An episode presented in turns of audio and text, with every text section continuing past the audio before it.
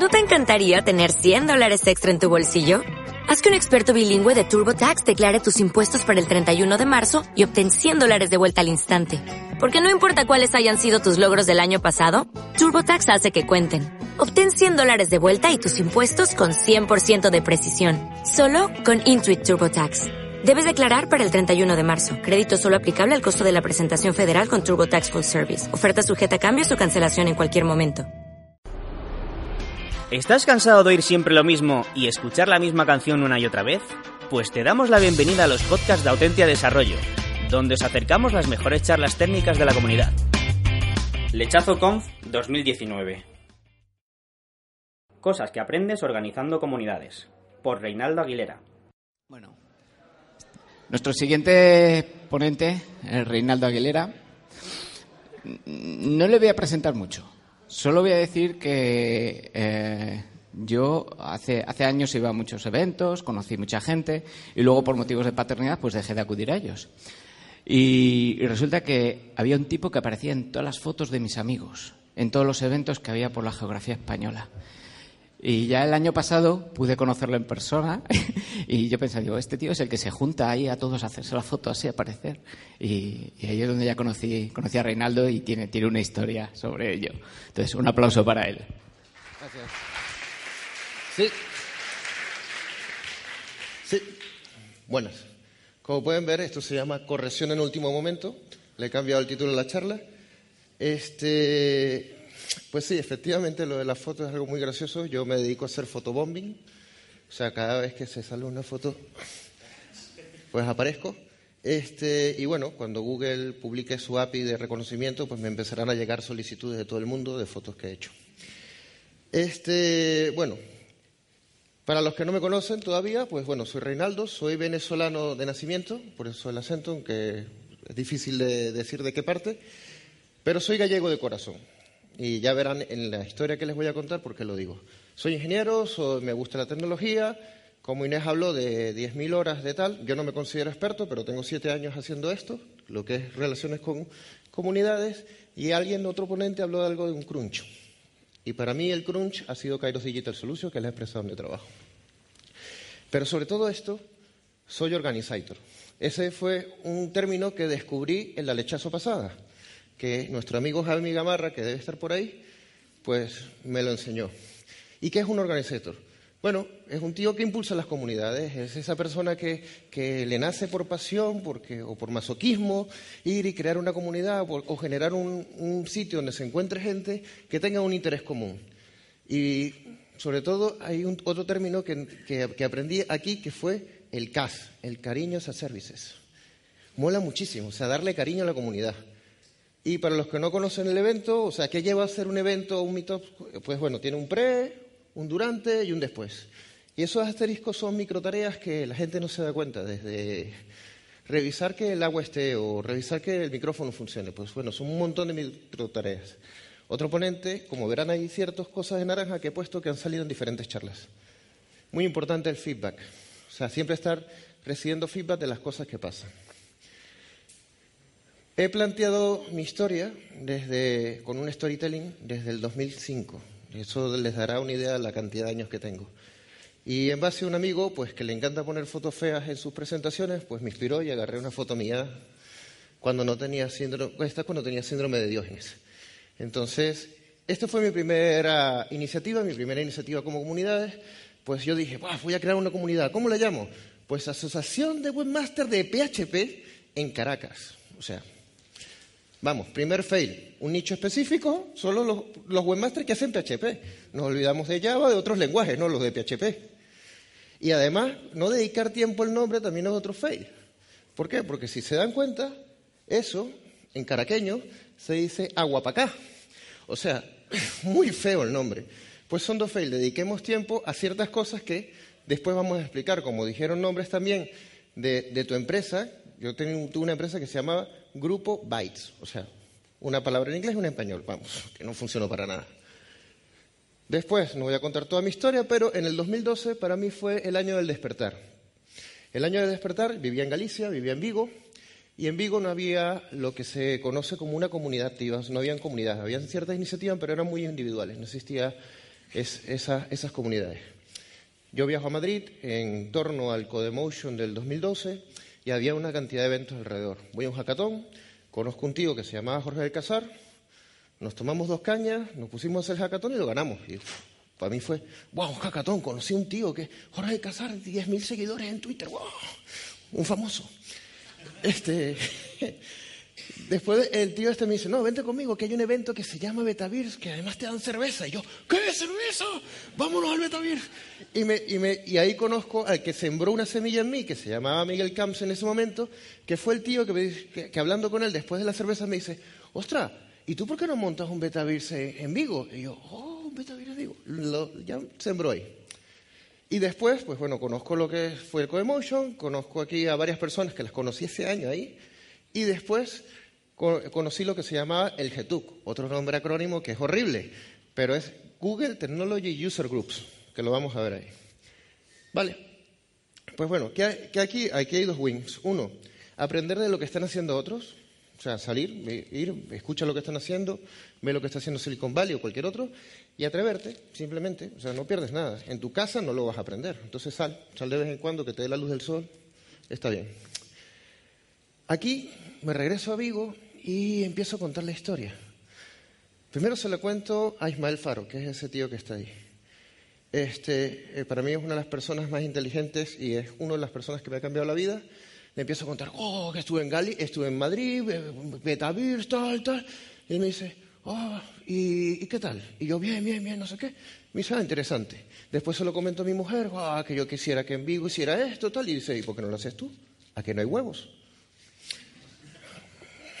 ¿Y qué creen que hice?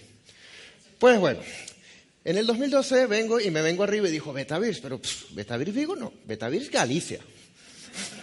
o sea, vamos a ver, ¿de qué estamos hechos? Aquí vinimos a jugar. Y el GTOP, que eran los, grupos de Google, pues GTUB Galicia también, porque ya que uno, vamos a poner los, dos del mismo tamaño. Y Google me dice, eh, creo que tienes que ser un poco más regionalista. Y yo, bueno, está bien. No coló, GTUB Vigo. Me dice, bueno, vamos a ver, pero le vamos a cambiar el nombre, porque se dieron cuenta del acrónimo, y entonces le pusieron GDG Vigo. Y dice, pero me tienes que decir cuántos miembros tienes en tu comunidad. Y yo, eh, uno, yo. Y efectivamente así arranqué las dos iniciativas en paralelo. La parte que aprendí aquí es aceptar el reto, demostrar que sí hay huevos, en mi caso habían dos, ahí, y salir de la zona de confort. Iñaki habló de la zona de confort, para mí es salir de la zona de confort con cuidado. Pero hay que salir. O sea, hay que salir de la zona de confort, hay que sentirte incómodo donde estás, siempre. Somos culo inquietos, demostrémoslo. Betavirs Galicia. Betavirs Galicia, pues bueno, yo me vine arriba, Betavirs Galicia, si hago un evento una vez al mes en una zona diferente de Galicia, un tío que no es gallego y que no habla gallego, pero bueno, le tiene mucho cariño a Galicia. Y aquí aprendí que uno de los fails que aprendí muy, muy rápido fue abarcar demasiado, así, porque sí. O sea, un tío que trabaja en Vigo, que tiene un trabajo en Vigo hasta cierto tiempo, y tiene que estarse recorriendo toda Galicia, que además no conduce, entonces se tiene que estar recorriendo Galicia, o en tren, o con colegas, o engañando a alguien que te lleve, una vez al mes, gestionando espacios en remoto con comunidades en remoto. Pues aprende rápido, abarca, yo aquí lo que voy a tirarles son siempre Winnie Fails de lo que van viendo. En el caso de los GDG, pues arranqué un GDG. Eh, el primer GDG que arranqué fue para una extensión del Google AI Extended, inspirado por las ideas de Isma, y ya no era uno, ya éramos diez. Y fue súper guay, o sea, diez personas. Vienen a un evento que inventé. Vale, y aquí en este evento aparece una primera persona. Esa primera persona, pues es el primer seguidor que te aparece.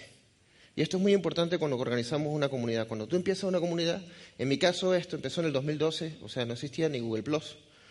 Y existía un foro, un Google Groups, y yo escribía ahí. Y yo escribía, yo me respondía, yo escribía, yo me respondía, yo publicaba, yo me daba las gracias. Y de repente aparece alguien. Me recuerdo haberme parado en ese momento y decirle a mi mujer, no estoy solo, no. Y ese fue Alberto Rubial. Alberto Rubial se convirtió, lo, es atenderlo, es decirle, oh, gracias por atenderme, decirle eso, joder, no me siento solo. Y esa, y esa persona se convierte, que es tu primer seguidor, se convierte en una persona activa en tu comunidad. Entonces, toma, contagia, y, esa, y ese entusiasmo se contagia, se contagia con el segundo, que fue Caligari, es que me acuerdo por el, por el acrónimo de él. Después, otro, otro win fue invertir tiempo en comunicarlo. O sea, en ciudades como Vigo, pues la prensa sigue existiendo, sigue necesitando noticias. Hazle la vida fácil, mándales una nota de prensa, mándales esto, ten un sistema para enviar información, boletines. O sea, aprende a comunicar. La gente no se va a comunicar solo por un meetup. Ahora funciona muy fácil, pero a lo mejor en ese momento, en el año 2012, necesitabas más herramientas para comunicar. Y otra cosa que aprendí, y aprendí muy rápido, es a ser agradecido. A ser agradecido con las personas que te permiten hacer tu evento, ser agradecido con los ponentes, que dedican tiempo, tiempo de su familia para dar las charlas, a ser agradecido con los patrocinadores, a ser agradecido con la gente que te ayuda y apréndelo siempre. O sea, siempre aprende a que si vas a hacer un evento, dar las gracias. Es muy, muy fácil y te recompensa mucho. Otra cosa que aprendí muy, muy rápido es no pagar las facturas al final. Cuando te vas a tomar cerveza y son 20 personas y alguien se olvida y se va, pues el mono te lo comes tú al final. Y entonces aprendimos que cada quien paga lo suyo cuando pide. No tenemos que pagar facturas de, en Galicia de 30 o 50 o 80 euros, pues además organizas todo el evento. Pues bueno, eso es un fail. Un win que, que, descubrimos en Galicia que fue muy interesante fue hacer experimentos, o sea, salirnos de los típicos eventos, charlas técnicas y ya. Inventamos un evento que se llamó eh, Churrascode churrasco y charlas técnicas. ¿Qué, puede salir mal? Alberto nos prestó su casa, o sea, tenía una casa y tenía un para hacer barbacoa, pues buenísimo, churrasco y nos mamamos, o sea, quedó muy bien. Tan bien ha quedado que este año se sigue haciendo todavía. Y ya lo hemos exportado, porque según tengo entendido lo van a hacer en Barcelona. O sea, es un evento que, eh, un experimento que ha salido bien. Hemos hecho otros experimentos, como cuando se estrenaron los becarios, pues nos fuimos todos al cine, dijimos a la comunidad, vénganse al cine, tráiganse su pareja, al cine. O encerrarnos, engañarlos, decir que vamos a, dar una clase de Angular en la noche y lo encerramos y era noche de Angular. No se podía salir hasta que no aprendieran. Pues bueno, eso vas agarrando experiencia haciendo eventos, te diviertes, lo vas haciendo bien y te dices, wow, ¿ahora qué viene?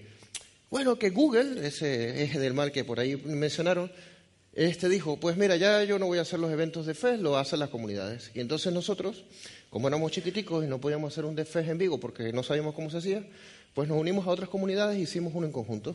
Se hizo el DFES de Barcelona, donde se unieron Tarragona, Barcelona, Vigo, Madrid. Hicieron diferentes comunidades y hicimos un único evento. Aquí aprendí otro win, que es puedes colaborar con otra gente, no son competencias. Son gente, puedes hacer un evento conjunto con ellos, aprende de ellos. Y otra cosa que es no tener vergüenza o, atreverte, es, joder, Alberto me dice, bueno, yo encontré una librería que se llama TriJS. ¿Alguien conoce TriJS?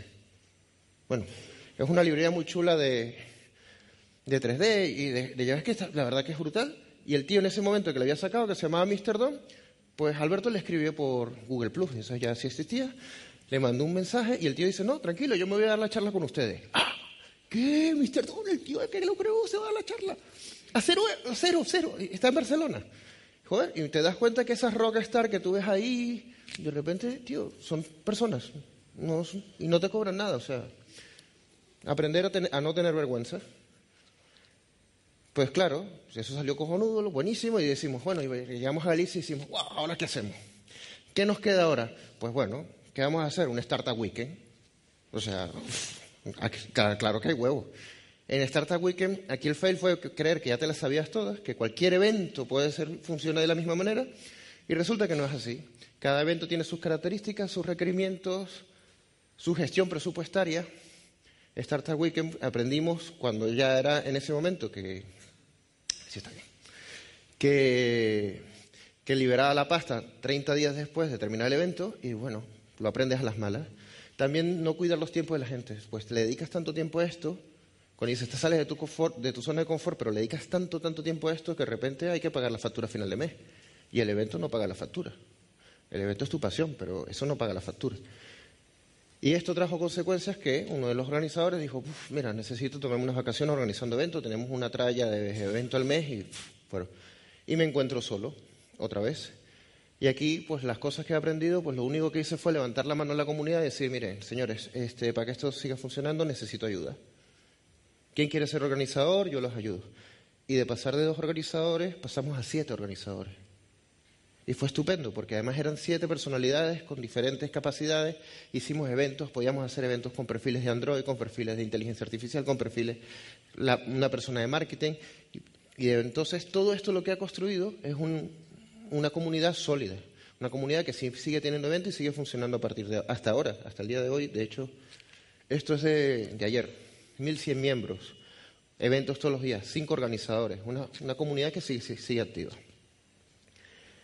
Esto sigue funcionando. 2015 eh, me llega una oportunidad súper interesante y retadora para mí y me tengo que marchar. Me voy a, me voy a de Vigo a Madrid de menos de una semana y, lo dejo todo. Entre eso le digo a los organizadores, eh, me piro. ¿Qué ha pasado? Aquí el fail fue que yo tenía filos. Yo era el que tenía el registro de dominio, yo era el que tenía el propietario de los documentos en Google Drive y pues, no, mi equipo no estaba preparado. La gente, otros se sintieron como abandonados. O sea, oh, se va Reinaldo. Y, no fue así. O sea, y el win que aprendí también de esto fue a ser totalmente transparente. Necesitas el dominio, toma el dominio. Necesitas esto, toma la propiedad. No es mi hijo. Aunque uno lo quiera así, no es mi hijo, ya es mayor y ya es de otros. Entonces lo cedí completo. Y ser amable. No es, pues esto ya no es mi problema y bueno, tómatelo, pero te lo hago de mala manera. No, aprende. De hecho, eso ha hecho que grandes desorganizadores sean mis amigos de verdad. Cuando viajo a Madrid, esta es mi segunda parte, que sí, me da tiempo. Paso a una oportunidad a trabajar a través de Kairos en el, siendo Ecosystem Builder del Centro de Innovación del BBVA. ¿Qué significa esto? Que a partir de este momento me pagaban por hacer eventos. Por fin podía vivir de esto. Y es súper chulo porque además tú dices, wow, Ecosystem Builder, coño, qué bien suena. Entonces, ¿qué es lo que hacía? teníamos un espacio súper chulo donde podíamos invertir millones de cosas. Tenía espacio, salas de conferencias, conexión con la gente de Madrid. Inventábamos cualquier tipo de evento. Yo, era mi trabajo, o sea, el trabajo soñado de un, de un organizator. O sea, era eso. Y tenía presupuesto, o sea, el banco me decía, te tienes que gastar esta pasta, tío. Y yo decía, ¿en serio? Sí. ¿Qué? Entonces me permitía hacer de todo. O sea, no sé si se dan cuenta, me gasté poniendo una alfombra en el auditorio. O sea, venga, ¿qué, qué buen aprendí de este lado? Pues mira, aprendí muchísimo. Aprendí a abrir a que una estructura como un banco se pueda abrir a las comunidades y le interese tener esa conexión directa hacia las comunidades, aprender cómo funcionan las grandes empresas, cómo funciona un banco, pues no es lo mismo que cómo funciona una empresita o una startup. Aprendí a hacer un board de eventos, en este caso utilicé Kanban, entonces, claro, cuando tienes que hacer 160 eventos o 180 eventos al año, pues no se te puede escapar ninguno. Entonces aprendí, empecé a utilizar metodologías, me empecé a profesionalizar, empecé a, utilizar todo lo que es gestión, control de riesgos, espacios, empecé a hacer más las partes micro, las partes macro de un evento, cuando tienes una visión global de múltiples eventos a la vez. Y el gran punto, presupuesto. Tenía un presupuesto que darle a las comunidades, pero esto para mí fue un win, pero las comunidades también detecté que fue un fail. ¿Por qué? Porque cuando tú eres organizador de un evento, tú no le llegas al banco y le dices, mira, necesito hacer camisetas. Y yo, vale, ¿cuánto, cuánto es? 1.500 pavos. Yo, vale, eh, mándame una factura y dice, no, no, me depositas en mi cuenta. Y yo, eh, ¿cómo que te deposite en tu cuenta? Entonces, esto te da que las organizaciones, cuando, eres organizador de eventos, no eres profesional. Tú puedes ir a pedir pasta pero tienes que tener una asociación que te respalde o, una entidad. O sea, en el caso, yo he aprendido que en organizaciones, Agile Spain, eh, Web, está, son, son, son asociaciones que te ayudan. Este, cuando tienes un espacio, también para mí un fail fue, cuando yo ya estaba de este lado, decirle a, a los asistentes, mira, necesito que me mandes un asistente, pero por control de edificios me tienes que mandar los DNI. Y dice, no, los DNI, ¿cómo? Señor, respete las reglas. Si quieren jugar aquí, tienen que jugar bajo mis reglas. Riesgos laborales, y no sé si muchos organizadores lo sabrán, o si los que van a ser organizadores después de esta charla inspiracional, se dan cuenta que cuando las cosas salen bien, salen bien, pero las cosas también pueden salir mal. Entonces tienes que preguntar el sitio, si alguien se cae o si alguien se desmaya en la escalera y se parte la cabeza, ¿qué va a pasar? ¿Cuál es el protocolo de acceso? ¿Quién llamar? ¿Cómo llamar? Entonces ténganlo en cuenta. Y otro efecto que mucha gente no te lo dirá, que es el efecto champion y terraza. Señores, si hay champion no hagan evento. Y el segundo, y, comprobado de verdad, es el efecto terraza. Hace buen tiempo llegan a la puerta. Epa, Juan, hola Pedro, ¿nos tomamos una caña de ir? Sí, sí, vente. Y no entran. Se van. Entonces, esto es para que, para que entiendan que cuando estás del otro lado, pues también detectas ciertas cosas que deberíamos ser. Esto se resume en una sola cosa. Empecemos a ser más profesionales como organizadores. Y cosas como esta, que la, traigo siempre a cuenta, que es que, los que cuando vamos a un espacio, porque vamos a organizar un evento, pues seamos responsables de que ese evento tiene unas normas. Si te dicen que no puedes volar un dron porque no cumple la norma, volar un dron, no puedes encender un cigarrillo en una zona cerrada, o no te puedes llevar a dos tíos con katanas que pueden partirle la cabeza a alguien, no lo hagas. Si no tienes seguro, si tienes seguro, es tu problema. Y otro win en el 2015 fue que me uní a una comunidad, no solo la creé, en este caso GDG Madrid, que también existía, pues me uní a ellas para seguir activándola. Un minuto. Unas recomendaciones adicionales. Esto nos pasa a todos. Esto es de la semana pasada. Se ha comprobado el 60% que se, que se registra en un Meetup no viene. No existe el karma. Y hasta que Meetup no implica el karma y que te castigue por apuntarte y no venir, este porcentaje va a seguir siendo el mismo. Entonces no se sientan mal porque el 60% de la gente que se apunta a tu evento no viene. Es porque es normal. La gente hace eso. Hay, técnicas que después con las cañas les puedo explicar ciertas técnicas que pueden hacer para que pase de 60 a 50, pero no más. O sea, es así. Otra cosa, otra recomendación, medir, medir, medir, medir. No solo porque sea organizador no vas a medir. Mídanse, eh, en este caso yo utilizo este, esta iniciativa que es de, de Manrique, que es, y de su equipo, no solo de él, pero que yo conecto a todos los meetups que están en la zona, veo las personas que son más, más activas, que, comentan más, los meetups que son más activos, porque en el caso cuando yo invertía pasta, yo quería saber cuáles son los meetups donde yo quiero meter la pasta. Yo como empresa, Kairos, también, también invierto pasta. Yo quiero saber, ok, mira, estos son los entornos, estos son los meetups más activos y es donde yo quiero ir a buscar. ¿Vale? Entonces midan. Y midan ustedes para ver si, como, el barco y el Titanic, si están yendo hacia abajo, pues tienen que hacer algo. No se dejen morir. Fomenten el team builder, no todos son charlas técnicas. Eh, alguien habló de un efecto botella, yo llamo el efecto botella que brindas y dices, ¡guau! Y el siguiente, y la hasta que se acabe. Ese es un churrasco o simplemente una charla. Reúnanse, que la gente se cuente. Existe también asociaciones o grupos, yo lo llamo grupo de autoayudas para vernos las, las heridas de los organizadores. Se juntan los organizadores, se cuentan sus problemas, lloramos todos juntos, nos veimos qué cosas podemos arreglar y punto.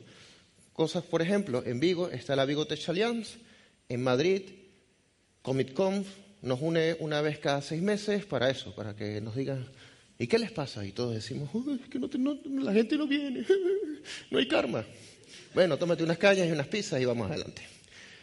Pero bueno, apoyen esas ideas. Otra cosa muy interesante en las comunidades es que lo dije porque le dije que le iba a hacer pasar vergüenza a esta persona, es apoyar el talento. Este tío en 2012 era un chico que estaba estudiando, estaba terminando su, su curso de desarrollo de aplicaciones móviles y web. Este año, 2019, este tío es Google Developer Expert en web. Es una persona que es eh, muy conocida en los medios, ha dado charlas en diferentes, en diferentes espacios, técnicamente es muy profesional y trabaja para IBM. O sea, ver la evolución, no solo, no solo por, por, ir a pescar talento, también ver la evolución de personas que son miembros de tu comunidad y van saliendo. Y para terminar, eh, haz networking, pásatela bien. Como pueden ver, yo me la he pasado bien disfrazándome hasta aparecer enfrente de una pantalla de 1500 personas con la cara de mono. Pues te la pasas muy bien, inventa.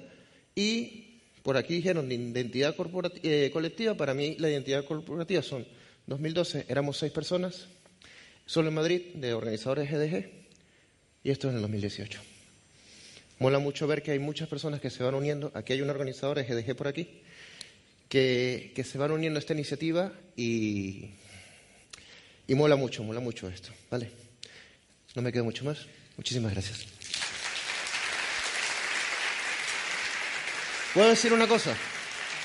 Que no dije de los patrocinadores y de, los detalles con los, los ponentes. Esto es un detalle. O sea, tener estas medias tan chulas. arrímate al borde para que te vean, al borde allí, allí. Sí, tener estas medias son súper chulas.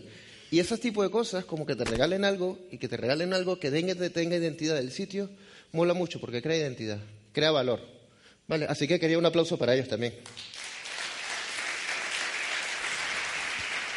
Bueno, antes de pasar a las preguntas, eh, después de escuchar la charla de Reinaldo, cuando bajéis, coger el ascensor, por favor. No queremos accidentes. Bien, ¿alguna eh, preguntas? Lo he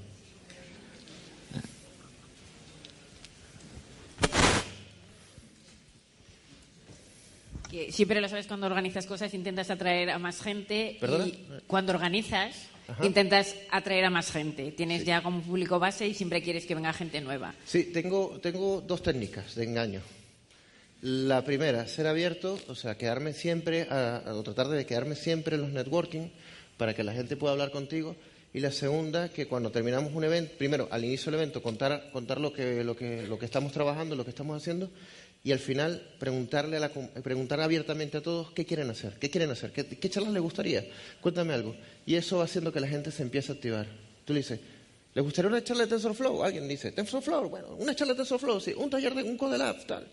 Ver a Reinaldo bailar la conga, Reinaldo bailar la conga, y los ponemos todos ahí. Y entonces eso va activando a la gente. ¿Y llegar a sitios como universidades? Sí, al inicio, eh, bueno, hacemos rondas. Yo eh, lo que pasa es que a mí me gusta hacer muchos saraos y engañar a la gente. Y, por ejemplo, un día el Dev Relation Manager de Google eh, iba a Vigo y entonces hablamos con la universidad para que diera una charla inspiracional a las universidades. Claro, entonces yo le dije que venía a Vigo, pero entonces em, llegó a Vigo, me lo llevé a Santiago, me lo llevé a Coruña, me lo llevé a Orense, porque ya conocía toda la ruta. Y claro, y después lo volví a dejar en Vigo dormido en el, avión de vuelta. Pero ese, ese tipo de inspiraciones, claro, salimos en prensa, le dice, los de Google están fichando en la Universidad de Vigo. O sea, yo no le puse eso, lo escribieron ellos, pero me refiero, ese tipo de impacto va generando que la comunidad se vaya activando. Entonces, eh, eh, son como las técnicas que hacemos. Siempre estar, sobre todo siempre tener feedback. Siempre solicitar feedback en vivo, solicitar feedback a través de una aplicación tan chula como la que tienen vosotros y escuchar, escuchar. Y el que quiera ser organizador, que levante la mano y yo le digo cómo. De verdad. O cualquiera de nosotros, ¿verdad? Venga, casi. Creo que nada más, ¿no? Otra. ¿Eh? Otra, otra. Hola. Hola. Eh, formo parte de la organización todavía pequeña de Meetup en WordPress aquí en Valladolid. Eh, la idea futuro es hacer WordCamp aquí en Valladolid. Has mostrado un slide donde salía una herramienta para medir. Eh, me supongo que será la asistencia o los eh, los asistentes a las meetup o, la audiencia o el público que está, que está inscrito en las meetups. ¿Puedes decirnos qué aplicaciones, por favor? ¿Puedes ponerle? creo que son tres atrás. O la pongo yo ahí. Esta. Sí, es. Esta, está ahí. Igual voy a compartir después los vínculos. ¿Qué funciona con esto? Esto es lo que hace. Sí. Vale. Y esto lo que hace es que tú vas contra... Esto, esto está basado en Kibana y Elasticsearch. Y entonces tiene un demonio que se llama Perceval y lo que tú le dices, los meetups que, o, los meetups que a los que tú quieres auditar, ¿sí? Y entonces él se conecta con ese demonio a través de la API de Meetup, va siempre ahí y va obteniendo la información y la va guardando en Elasticsearch. Y entonces en Elasticsearch, pues tú haces tu Word en Kibana y pones tus variables y lo haces como tú ves. Y esto simplemente es en tener identificado quiénes son los actores en tu comunidad.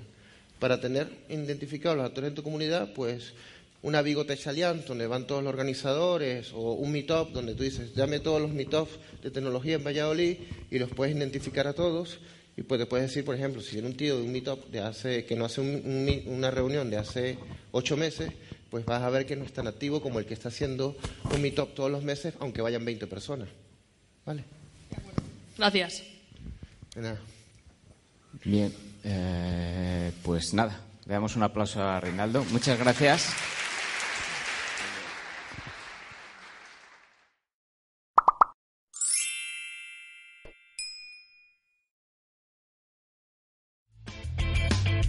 Si te ha gustado el podcast y quieres estar a la última en tecnología, suscríbete a nuestro canal de iVoox y escúchanos donde quieras. Para más información, autentia.com.